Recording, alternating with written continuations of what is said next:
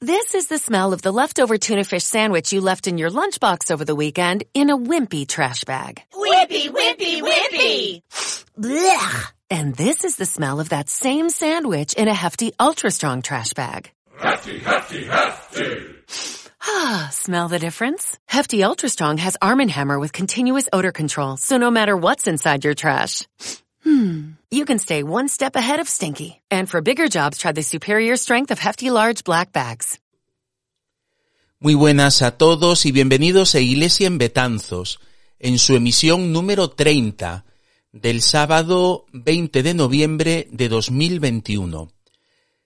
El tema que vamos a tratar es la incorporación de las parroquias de Santiago de Requiam y su unida San Esteban de Piadela a la unidad pastoral de Betanzos y finalizaremos con el tablón de anuncios. Soy Santiago Pérez, párroco de Betanzos y sin más comenzamos.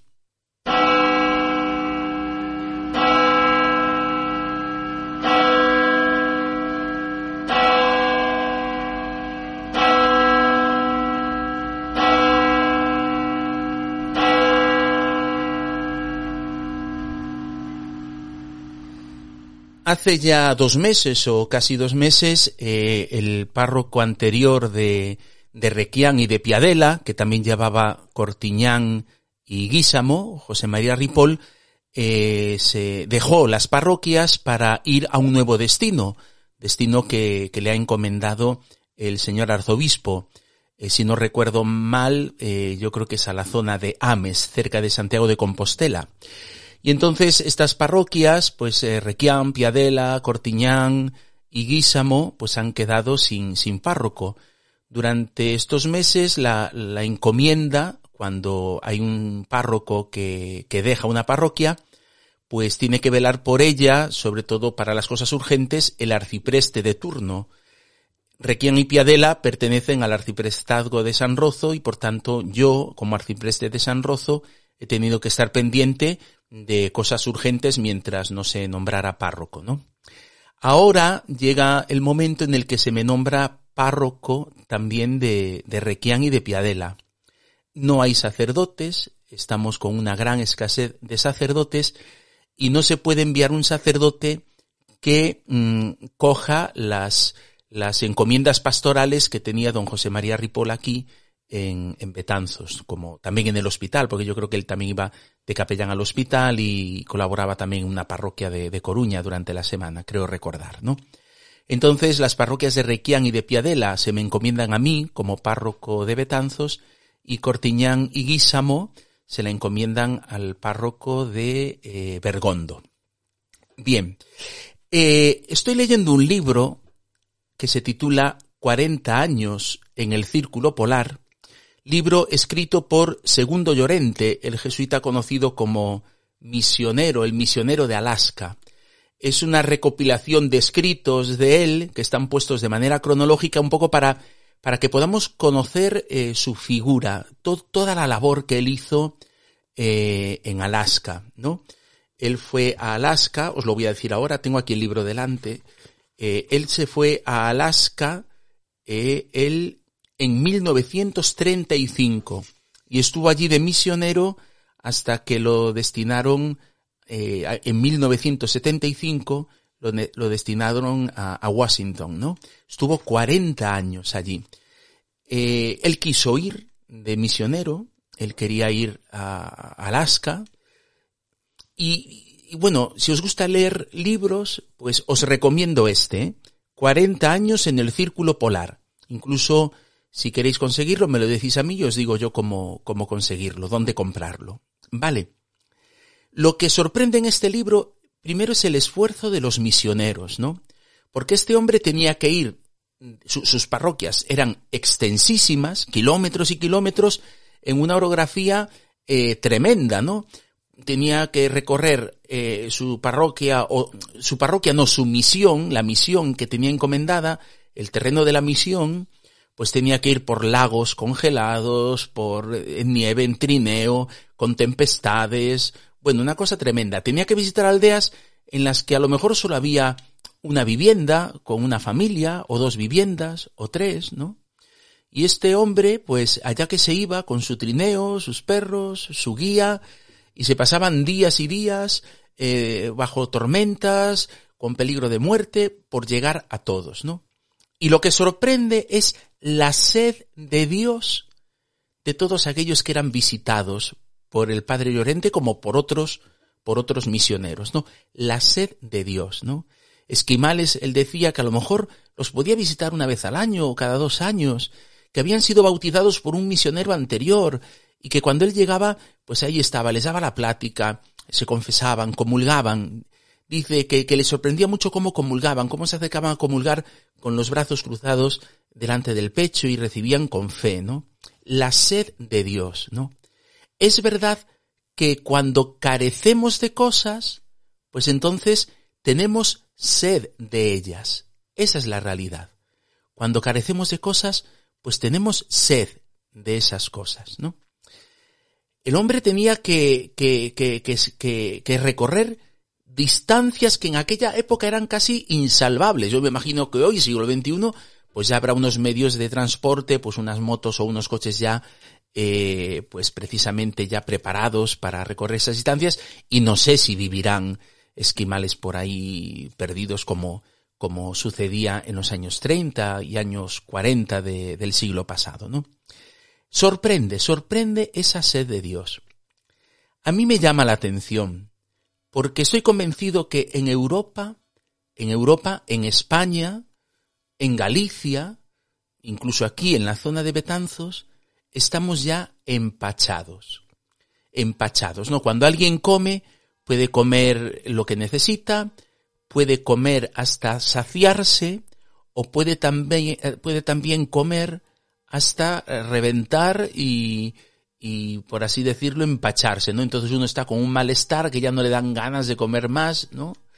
Bueno, yo creo que aquí en, nuestra Europa, en la vieja Europa, en España, en Galicia, aquí en la zona de Betanzos, hemos llegado a un empacho, ¿no? Empacho celebrativo, ¿no? Hemos estado acostumbrados a tener la misa a la puerta de casa. Me cuentan que aquí en Betanzos había tres sacerdotes en la, parroquia de Santiago, dos sacerdotes en la parroquia de Santa María, uno o dos en la parroquia de Tiobre, más los franciscanos, ¿no? Es decir, que, pero esto en el siglo XX, ¿eh? había una, una porrada de sacerdotes que, que, que, bueno, pues se podía facilitar el tener muchas misas, a horas cómodas y literalmente a la puerta de casa. La gente de Santa María podía irse a su iglesia, la de San Francisco a su iglesia, la gente de Santiago a su iglesia, la de Santo Domingo a su iglesia, ¿no? Más las agustinas, ¿no? En Tiobre, en los remedios, ¿no? Bueno, pues eh, el problema de empacharse celebrativamente es que sí, tenemos celebraciones, podemos celebrar, tenemos misas, funerales, aniversarios, bodas, bautizos, comuniones, pero no maduramos en la fe. A ver si consigo explicarme. No quiero decir que celebrar no, no ayude a madurar en la fe. Cuando se celebra bien, sí, se madura en la fe. Pero la realidad, o al menos lo que yo percibo, es que nos hemos quedado en sacramentalizarnos, ¿no? Quiero mi misa, quiero mi funeral, quiero mi aniversario, más como ritos a celebrar dentro de una religiosidad popular, por así decirlo, y no como fruto de una maduración de la fe, ¿no? A ver si consigo explicarme. Hay crisis matrimoniales que suceden por lo siguiente. Matrimonios que viven experiencias juntos, pero que no maduran en la relación entre ellos, ¿no? Viajan juntos, eh, se aman juntos, hacen cosas juntos, viven experiencias, pero, pero no acaban madurando en esa comunión de los dos, en esa relación, ¿no? Entonces, ante una dificultad grave, acaban separándose, ¿no? Fijaros que es lo, que ha sucedido con muchos matrimonios durante el confinamiento que hemos tenido eh, en, el, en el 2020, ¿no? Hay muchos matrimonios que después de al acabar el confinamiento, eh, pues se han separado, ¿no? porque no habían tenido experiencia de, de ese vivir juntos las 24 horas del día, ¿no? Y quizás porque no maduraron en su relación, pues viene una dificultad y acaban separándose, ¿no? En cambio, hay matrimonios que ante las dificultades, precisamente porque van madurando en su relación, pues ¿qué, ocurre? Pues que intentan mantener la, la fidelidad caiga quien caiga. Y entonces, en los momentos de dificultad, son momentos que les ayuda a superar esas dificultades, que se unen más y van salvando juntos todos los problemas y las dificultades. Bueno, pues esto que ocurre en los matrimonios, en las crisis matrimoniales, también sucede en lo que yo llamo crisis parroquiales. Crisis parroquiales. Hemos tenido nuestras celebraciones, nuestra misa a una hora cómoda y en mi iglesia. Pero mucha gente no ha madurado en la fe.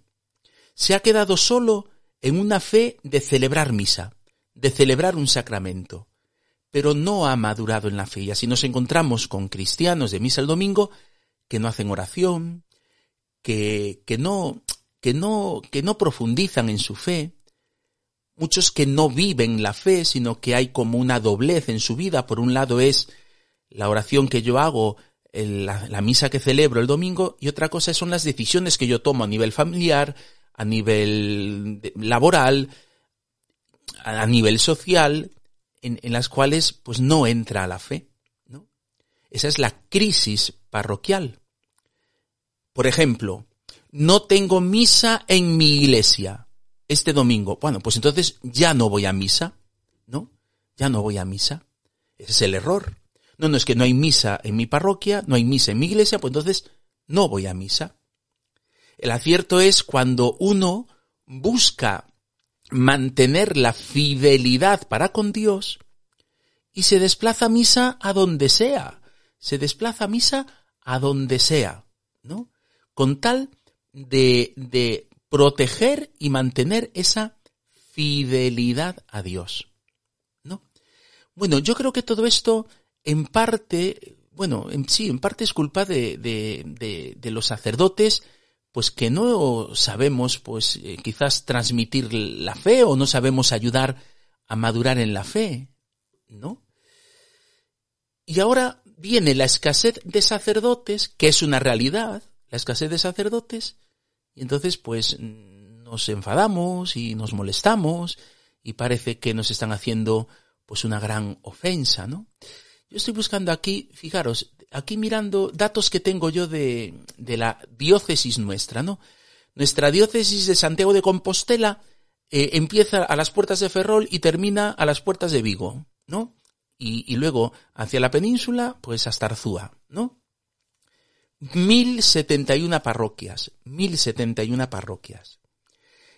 Eh, los datos del 2020 son que somos 485 sacerdotes mayores, la mayoría de, esos mayores, ¿no? Mayores, ¿no?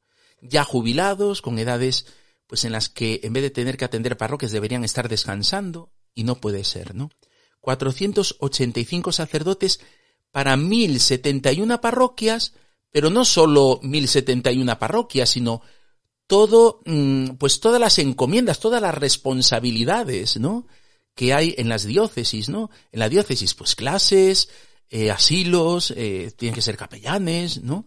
La, catedral, las colegiatas, ¿no? Hay 16 seminaristas que si perseveran todos, fijaros, serán 16 nuevos sacerdotes, pero a lo largo de ocho años.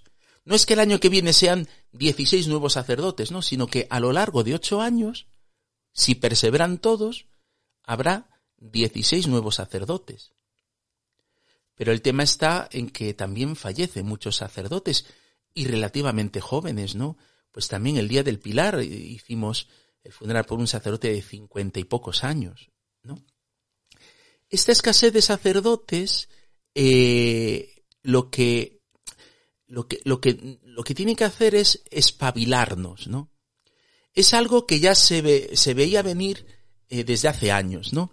Pero claro, yo creo que también en la iglesia y, los superiores, pues les pasa como nos pasa a todos, que, ante un problema, pues en el fondo esperamos que tarde en llegar y nos cuesta pues buscar soluciones y, y, ¿no? Entonces yo creo que este tema que ya se hablaba de cuando yo era seminarista, hace 20 años, pues ahora ya es palpable, ya no hay marcha atrás, ¿no? Ante esta situación no debemos quedarnos parados, ¿no? Y una de las reacciones de la Iglesia es el haber pensado en las unidades pastorales, ¿no? Unidades pastorales que consisten en varias parroquias encomendadas a un sacerdote con unos criterios comunes, pues con una colaboración entre parroquias, ¿no? Una colaboración interparroquial sin perder, sin perder la, identidad, de cada parroquia, pero sí que, que se funcione como si fuera una única parroquia, ¿no? Conservando cada una su identidad, ¿no? Fijaros, esto ya sucede en el ámbito educativo.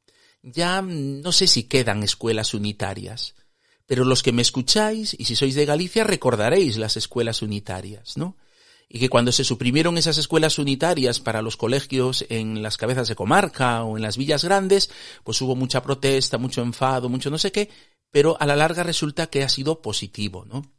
Mismo eh, comercialmente, pues por ejemplo aquí en Betanzos, ¿dónde están los supermercados? Los supermercados están en Betanzos y la gente baja al Mercadona, al Eroski, al Lidl, a, al Familia, ¿no? Y uno baja a hacer, a hacer la compra, uno baja al médico, ¿no? Es decir, eh, nos hemos dado cuenta de, que no se puede permitir en ningún ámbito de la sociedad el tener, eh, pues eso, los eh, servicios en cada sitio, ¿no? Porque no hay esa posibilidad, ¿no? Y ahora, ante la escasez de sacerdotes, el arzobispo, pues va a crear, crea la unidad pastoral de Betanzos, que bueno, que ya estaba creada, ¿no? A mí cuando en el 2013 me, me envió aquí a Betanzos, mi nombramiento era de párroco de la unidad pastoral de Betanzos, pero no especificaba las parroquias, ¿no? Porque había la duda de si yo me iba a hacer cargo de Tiobre o no. Ahora, con motivo de, de hacerme cargo de Requián y de Piadela, el arzobispo ha hecho el nombramiento de párroco de la unidad pastoral de Betanzos que comprenden las siguientes parroquias, ¿no? Y entonces dice Santiago de Betanzos con su unida San Martín de Bravío, ¿no? Porque, porque Bravío es un anejo de Santiago. Las parroquias anejo eran, parroquias que estaban, eh, que eran, eh, que, no eran, no tenían, eh, como decir así, autonomía, sino que estaban bajo el amparo de una parroquia más grande, ¿no? Bravío, anejo de Santiago de Betanzos, la parroquia de Santa María de la Zogue, la parroquia de Santiago de Requián con su unida Piadela. Es decir, que Piadela es como Bravío, son anejos, están bajo el amparo de, de, de una parroquia mayor, ¿no? Y por último, San Martín de Tiobre. Por tanto, ante la escasez de sacerdotes, ante la imposibilidad de enviar a un sacerdote que asumiera las responsabilidades que tenía aquí don José María Ripoll, pues Santiago de Requián y San Esteban de Piadela pasan a formar parte de la unidad pastoral de Betanzos, formada por estas cuatro, por estas, sí, por Santiago y Bravío, por Santa María de la Zogue, por Piadela y, por, perdón, por Requián y Piadela y por Tiobre.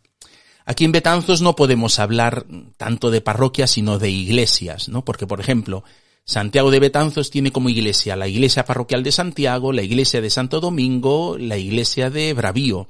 Santa María tiene la iglesia de Santa María y la iglesia de la Angustia. Eh, Tiobre tiene la iglesia de Tiobre y los remedios.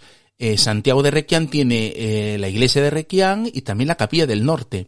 Y Piadela no, Piadela tiene pues única iglesia que es la de, que yo sepa, que es la de San Esteban de, de Piadela, ¿no?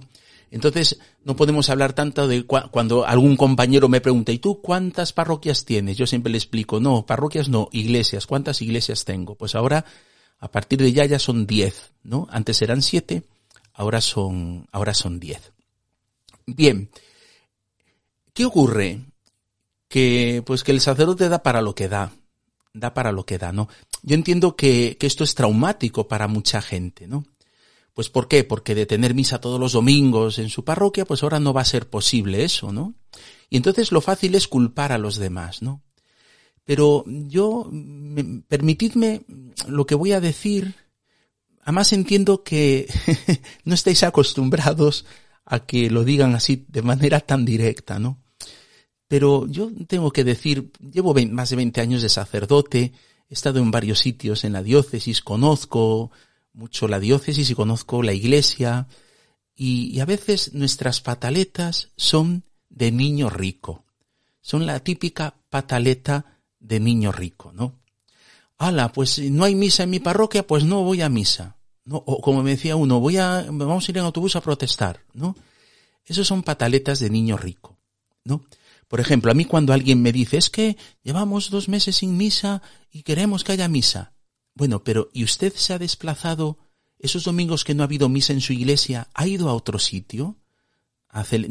¿Es para usted tan importante la misa como para no quedarse sin misa el domingo? Aunque no haya misa en su iglesia, si realmente es importante para usted la misa, se habrá desplazado dos kilómetros o tres kilómetros para, para celebrar la misa. Lo nuestro son pataletas de niño rico, porque hemos estado empachados de celebraciones, ¿no? El padre Llorente no, no cuenta nunca que los esquimales protestaran, oiga, que usted hace, hace un año que no ha venido, no, porque eran conscientes y durante ese año esos esquimales perseveraban en la fe, rezaban juntos, entre ellos se transmitían la fe. Y nosotros que tenemos iglesias, pero pero la más, en la unidad pastoral de Betanzos, la más lejana al núcleo de Betanzos van a ser tres kilómetros, que andando, si es cuesta arriba, es una hora. Es decir, hemos llegado hasta tal punto que protestamos por cualquier cosa, ¿no? Cuando Santa María dejó de celebrar misa por culpa de la pandemia, hombre, pues hubo gente a la que le costó. Pero si tiene San Francisco a 100 metros, Santo Domingo la tiene usted a 200 metros, o como mucho, perdón, ni siquiera está a 100 metros Santa María de, de San Francisco, que están pegadas una a la otra, ¿no? Pataleta de niño rico es no querer ir a otra iglesia porque no es la mía. Eso es pataleta de niño rico. Y eso no es fe madura. Eso no es fe. Eso no es fe. ¿no? Y lo que decanta todo este problema de escasez de sacerdotes, de tener que compartir sacerdote las parroquias y por tanto tener que renunciar unas y otras a un estilo celebrativo que, que, que, se tenía hasta el momento, es pataleta de niño rico. Es pataleta de niño, no es fe madura. Y entonces lo que estamos viendo es que pues toda la dinámica que hemos tenido hasta ahora cuando teníamos la misa a la puerta de nuestra casa, no ha servido para madurar la fe, sino para tener tranquilidad de conciencia de que voy a misa el domingo, ¿no? Y ahora pues no es posible que yo, único sacerdote que se va a encargar de estas, a ver, Santiago, Bravío, Santa María, Tiobre, Requián y Piadela, de estas seis parroquias igual a diez iglesias, pues yo no voy a poder tener misa todos los domingos en ellas, ¿no? Y tenemos que racionalizar. Y tenemos que ser, sobre todo, razonables, ¿no? Y sobre todo tenemos que madurar en la fe, madurar en la fe. No se madura en la fe exclusivamente yendo el domingo a misa. Sobre todo cuando, cuando vamos el domingo a misa muchas veces nosotros estamos en la misa pero no salimos cambiados de la iglesia, porque vamos, pues, y muchas veces estamos pensando en nuestras cosas, que el sacerdote no predique mucho, es la costumbre, y ahí no se madura en la fe. No maduras en la fe media hora a la semana. Maduras en la fe viviendo la fe durante toda la semana. Durante toda la semana. ¿No? Yo le decía a Enrique y a los sacristanes que estaba hablando con ellos, oye, pues yo voy a ofrecer una misa durante la semana. Ah, es que la gente no va a ir. Bueno, pues mire, la oportunidad de madurar en la fe la van a tener. Sí, sí, la van a tener. Ahora depende de usted el que quiera madurar en la fe o no madurar en la fe. Eso ya, y además yo no me voy a enfadar, ¿eh? porque la gente no venga a misa o que vaya a otro sitio. A mí eso no me enfada con tal de, de, de que vivan la fe. Se trata de vivir la fe. Y la fe se madura durante la semana. Cada día. Cada día. Y se madura en la fe con una catequesis bien hecha. Una catequesis en la que se ayude al niño, al joven o al adulto a tratar en amistad a Dios vivo, a Cristo vivo. Cultivar la amistad con Cristo, la amistad con Cristo vivo. Decía Benedicto XVI, no se empieza a ser cristiano por una decisión intelectual, sino por un encuentro con Cristo vivo. El Papa Juan Pablo II, San Juan Pablo II, fue el que nos metió, el que nos entusiasmó con Cristo vivo. El Papa Benedicto XVI es el que eh, nos, nos, nos mostró que es razonable vivir nuestra fe y esa amistad con Cristo vivo. Y ahora el Papa Francisco nos está insistiendo en que esa fe que tenemos, tenemos que vivirla, tenemos que vivirla, ¿no? De ahí que, que bueno, repito, pues, pues sí, yo creo que va a haber enfados y, va a ser todo muy, muy, muy traumático, pero todo pasará. Y, y, es como con, como con lo de la pandemia, ¿no? Cuando vino la pandemia, pues ahí también se ve un poco, pues, quién ha tenido fe madura y quién no. Pues la gente que no ha vuelto a misa, pues, eh, no es que uno pierda la fe de la noche a la mañana, ¿no? No, no, uno, uno, uno, uno, o tiene fe o no la tiene. O vive la fe o no la vive. Bueno, pero todas estas cosas, eh, como a mí me vienen dadas, como a mí me vienen dadas, esto lo va a explicar eh, el obispo auxiliar, van a venir el obispo auxiliar y el vicario de Coruña para hacer la presentación el domingo 28. Iba a ser eh, este domingo, este sábado, pero se complicó todo y, y, al final va a ser el domingo 28. A mí se me va a presentar a las 5 de la tarde en la parroquia de Requián, a las que es la matriz, ¿no? y a las seis de la tarde en la parroquia de Piadela, que es el anejo, y luego yo tengo la misa a las siete y media en Santo Domingo, ¿no? Porque esa va a ser la, la, la dinámica, ¿no? Ahí el, el, obispo pues volverá a explicar el tema de la escasez de sacerdotes, lo que es una unidad pastoral, y luego pues algo que habrán hablado él y el arzobispo, que pues yo creo que van a estar intentando buscar sacerdote que colabore conmigo, que me ayude, porque, pues porque si no yo, es que yo los domingos no puedo celebrar misa. Yo los domingos, pues ya tengo la misa de las hermanitas, tengo las misas en los remedios y en Santo Domingo las dos, ¿no? Y la catequesis, porque la catequesis es el esfuerzo que hay que hacer, pero una catequesis bien hecha, ¿no? Y ese es el esfuerzo que tenemos que hacer. Porque la gente mayor, pues mucha gente mayor, la que tiene verdaderamente fe, pues ya está ganada, ¿no? La gente de mi generación, pues por desgracia está casi perdida. Ahora hay que poner el esfuerzo en los niños, pero una catequesis bien hecha, ¿no? Eh, tendríais que preguntar a, las catequistas que había eh, en, los remedios, ¿no? Pues cuando tuvimos el cursillo famoso con el padre Carlos Sobrón, pues las catequistas se dieron cuenta de que no podemos hacer batallas de catequesis aquí, catequesis allá, sino que tenemos que unir fuerzas, ¿no? Y es curioso porque las que, te, las catequistas que tenían fe siguen yendo a misa. Las que protestan y las protestaron, pues han desaparecido. Entonces, pues yo no sé qué fe tiene usted, ¿no? Y perdonad que sea tan directo y tan claro, pero esa es la realidad y alguien, alguien lo tiene que decir, ¿no? Eh, pues en los momentos de dificultad, igual que un matrimonio ha de luchar para superar los momentos de dificultad, pues también nosotros en el tema, en el tema de la fe, pues nada, eh, esto es para deciros, y yo creo que es que ya me he liado de tal manera que ya no recuerdo ni lo que he dicho ni lo que no he dicho.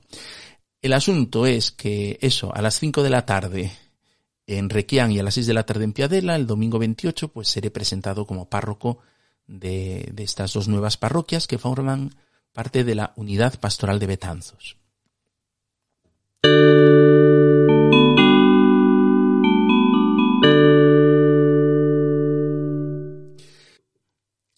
Esta semana que, uh, que culmina hemos tenido varios fallecidos.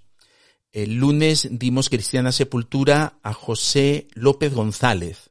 Se la dimos y tuvimos el funeral en, en Los Remedios.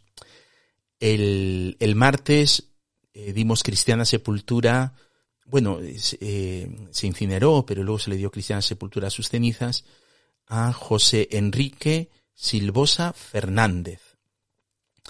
Y luego el, el, el, jueves, el jueves tuvimos el funeral y, y, entierro, cristiana sepultura de Juan Maceiras Amor.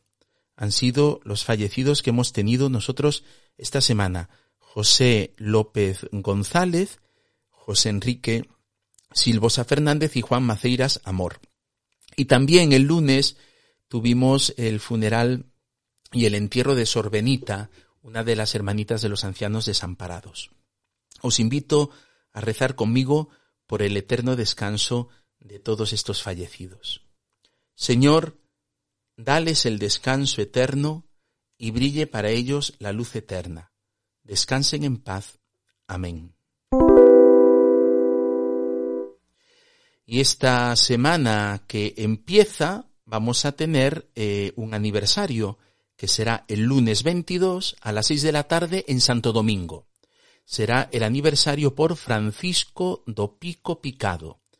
El lunes 22 de noviembre a las eh, 6 de la tarde en la iglesia de Santo Domingo.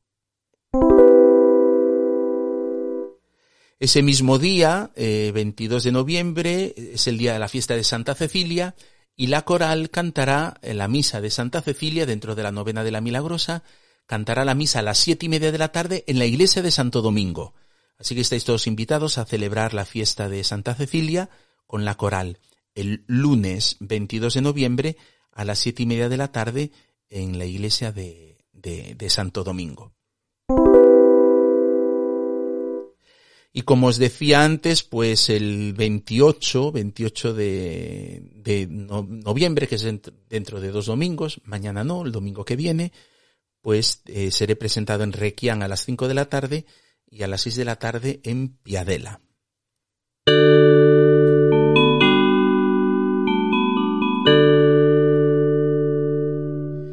Y llegamos ya al final de esta misión, espero que os haya gustado, si pensáis que puede interesar a alguien, pues no dudéis en compartirlo. Si entráis en la web de la Unidad Pastoral de Betanzos, que es untia.com, en la pestaña Iglesia en Betanzos podréis escuchar todas las emisiones anteriores y podréis ver las distintas plataformas eh, en las cuales pues os podéis eh, suscribir. Vale.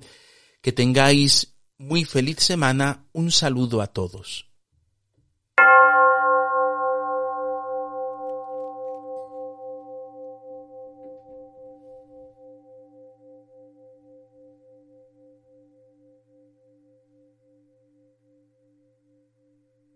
This is the smell of the leftover tuna fish sandwich you left in your lunchbox over the weekend in a wimpy trash bag. Wimpy, wimpy, wimpy! Blech! And this is the smell of that same sandwich in a hefty, ultra strong trash bag. Hefty, hefty, hefty! Ah, smell the difference? Hefty Ultra Strong has Arm & Hammer with continuous odor control, so no matter what's inside your trash, hmm, you can stay one step ahead of stinky. And for bigger jobs, try the superior strength of Hefty Large Black Bags.